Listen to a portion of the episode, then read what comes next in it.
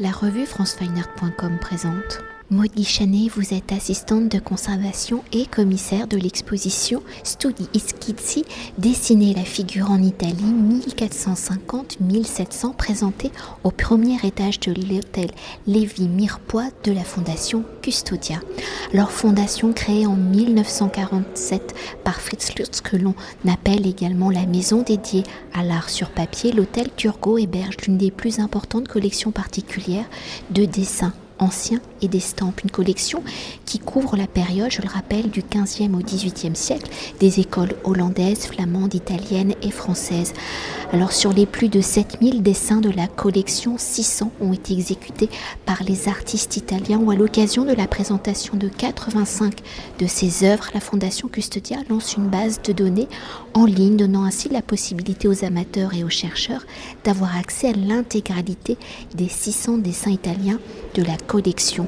Alors si le dessin est une pratique autonome pour l'artiste peintre, il constitue un élément essentiel de son travail sur le vif d'après nature ou à l'atelier. Le dessin est le premier geste de la pensée de l'artiste, la traduction visuelle de l'œuvre en devenir. Alors en présentant une sélection de 85 dessins italiens consacrés à la représentation de la figure, du corps humain, l'exposition explore les coulisses de la création, les questionnements des artistes, les propositions aux interrogations à résoudre. Alors de 1450 à 1700, en 250 ans de création, comment se caractérisent les préoccupations des artistes de la Renaissance au classicisme? Comment ces préoccupations évoluent-elles?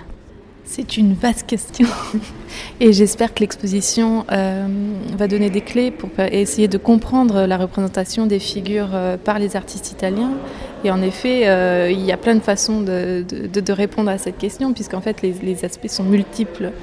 Donc nous, nous l'abordons en fait sur, quatre axes en fait qui se sont un peu dégagés en rassemblant les feuilles que nous voulions présenter, qui sont dégagées de cette sélection.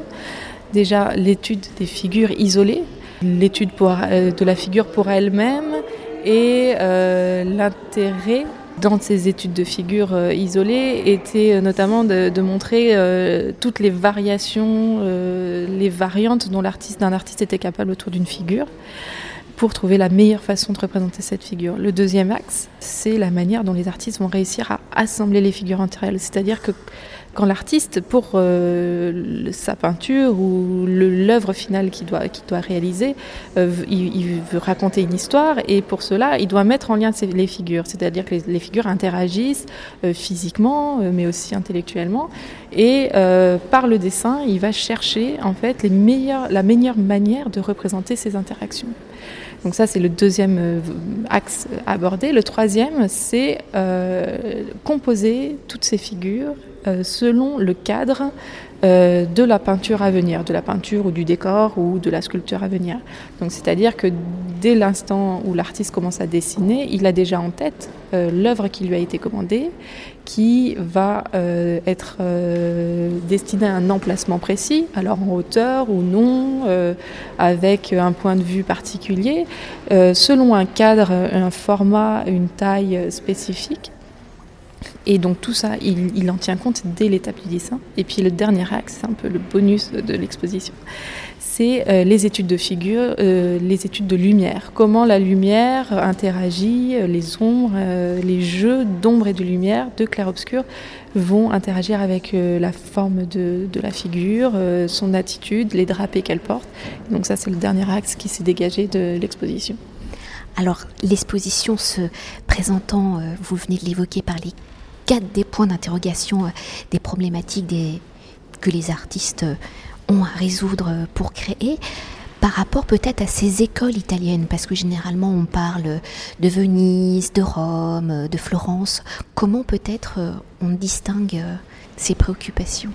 Alors justement, on a voulu dans cette exposition sortir de ce schéma de présentation par école régionale, centre de création plutôt on pourrait dire aujourd'hui, ou euh, d'une d'une volonté de décrire trop chronologiquement une évolution euh, de la pratique de la figure. En fait, on est sur 250 ans qui sont finalement relativement cohérents dans l'approche de l'étude de la figure en Italie et, qui c'est cohérent également euh, d'un point de vue géographique, c'est-à-dire qu'on on voit se dessiner euh, selon les différentes écoles, etc., des points communs en fait dans l'approche de l'étude de la figure euh, voilà, quel que soit en fait euh, finalement l'artiste.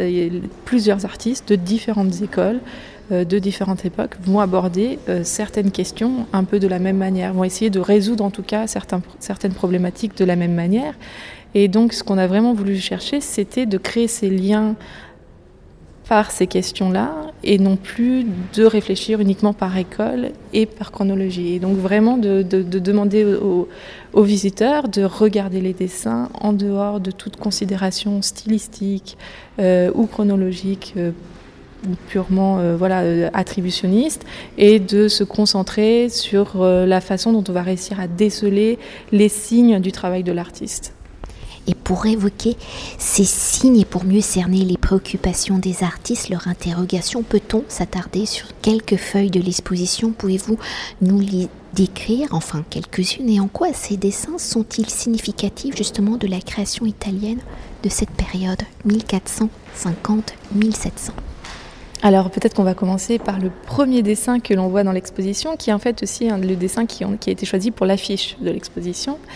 C'est un dessin de Federico Barocci, donc un, artiste d'Urbino. Euh, c'est un dessin qui représente une étude de tête d'un homme, euh, le regard penché vers le bas, et euh, l'étude de sa main, en fait, juste la main qui est placée sous la tête. C'est un dessin qui est réalisé à la pierre noire, à la craie blanche et à la sanguine, euh, qui sur un papier un peu teinté, qui, rassemble en fait un peu, qui concentre un peu tout. Il est à la fois esquissé, on voit que la main de l'artiste va très vite, qu'il est devant sûrement son modèle et qu'il a besoin de saisir rapidement les traits du visage et la position de la main. Mais il y a aussi tous ces rehauts de blanc qui va, il va réussir à modeler ce visage. Il y a un effet un peu aussi chromatique avec le mélange des trois pierres qui euh, donne aussi ce côté un peu plus étude, euh, un peu plus soigné et abouti. Et en fait, ce dessin appartient à la catégorie des arie di teste, qui, qui est une catégorie très précise dans le processus de création de Barocci. En fait, le processus de création de Barocci a été décrit très précisément par Bellori dans la vie de l'artiste. Et, Barocci avait un processus de création très très bien euh, organisé, euh, bien défini, que l'on connaît bien et euh, on a conservé pour cet artiste des milliers de dessins qui nous permettent pour une seule peinture vraiment de retracer l'intégralité de son processus de création, les différentes façons dont il a voulu aborder, l'étude de chaque figure, de l'ensemble, des couleurs. Et euh, donc c'est un artiste très intéressant aussi pour notre propos, puisqu'on a c'est vraiment un artiste emblématique euh, qui permet donc euh, de, rassembler toutes ces étapes. Et donc là, cette première image, c'est aussi l'esprit, la tête et la main, l'esprit et la main, et c'est aussi, ce sont aussi les deux aspects du dessin, du design, comme il était interprété et défini dès la Renaissance en Italie. Alors on se tient euh, devant euh, ce dessin de Federico euh, Zuccari c'est un dessin qui est recto verso et on présente les deux côtés. On a cinq recto verso dans l'exposition euh, parce que justement les, artistes qui sont en train de chercher, ils n'ont pas le temps toujours de prendre une nouvelle feuille, ils doivent dessiner sur la même feuille d'un côté, de l'autre, à plusieurs endroits de la feuille. Donc c'est vraiment ce côté aussi esquisser et travailler et réfléchir qui est intéressant et qu'on a voulu montrer. Donc on a présenté cinq recto verso, dont ce dessin de Federico Zuccari. Euh, qui est préparatoire pour la résurrection du fils de la veuve de Naïm, donc euh, un épisode biblique de la vie du Christ. Et donc, ce dessin de Zuccari se concentre euh, sur le groupe des, des, spectateurs qui se tiennent à gauche de l'œuvre.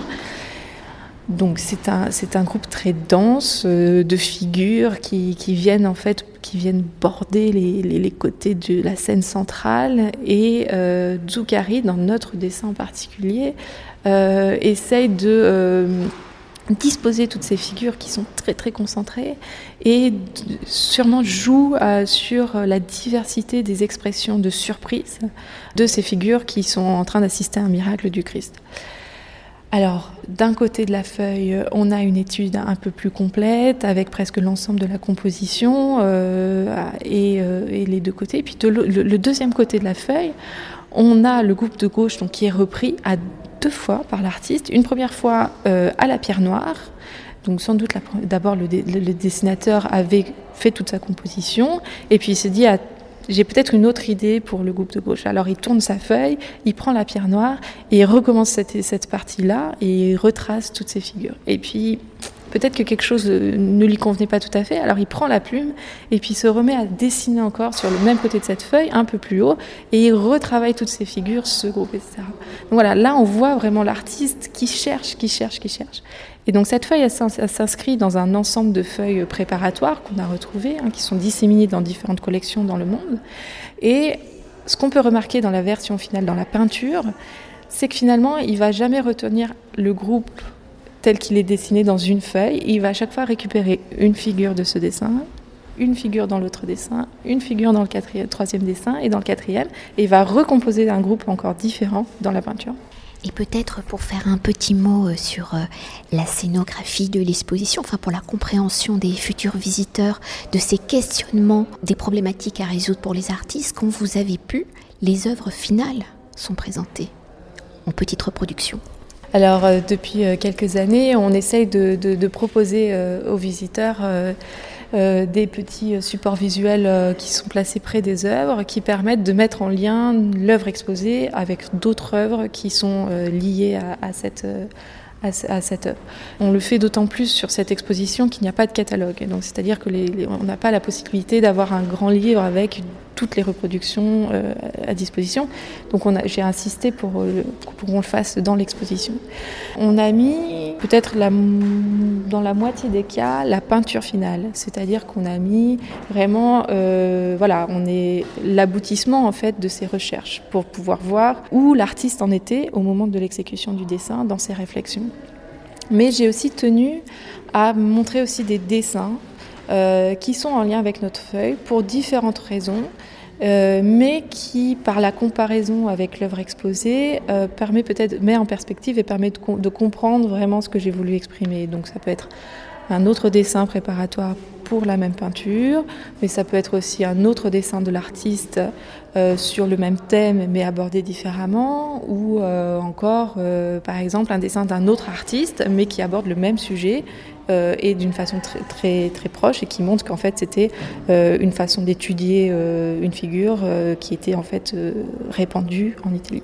Et peut-être pour dire un petit mot quand même sur la base de données qui est lancée aujourd'hui, on retrouve l'intégralité des 600 dessins de la collection de dessins italiens. Donc, est-ce que tous ces éléments, on va les retrouver, toutes ces explications, ces références alors, la base de données, donc c'est un travail qui, qui, qui, aboutit, euh, qui commence à aboutir après de longues années euh, de, de, travail, de numérisation des collections, de création de la base de données elle-même, hein, de structuration de la base de données, et ensuite d'intégration des phases d'information sur chaque dessin. Et donc, on a fait le choix d'une description des œuvres, donc chaque œuvre est décrite individuellement, et on a fait le choix d'une description très complète. On est allé très loin dans la mise à jour des informations, dans la description des œuvres, que ce soit les techniques, les sujets abordés, la datation, mais aussi la bibliographie, les expositions, etc. Donc c'est vraiment un choix euh, qui nous demande du coup beaucoup de travail, mais qui va permettre d'offrir vraiment des informations très complètes. L'aspect qu'on aborde dans l'exposition, qui est donc un aspect un peu un, biais qui est un peu peut-être un peu plus inhabituel pour euh, une description pure d'un dessin, pour l'instant n'apparaît pas tel quel euh, dans, la base de données. Euh, il y a des commentaires des conservateurs qui expliquent si le dessin est en lien avec un tableau, etc. Ça, ça existe. Mais euh, voilà, les, petits textes du livret, euh, peut-être, euh, on est en train de se demander si peut-être on pourra les reverser d'une manière ou d'une autre dans cette base de données pour garder la trace de l'exposition à terme. Merci beaucoup. Cet entretien a été réalisé par franceweiner.com.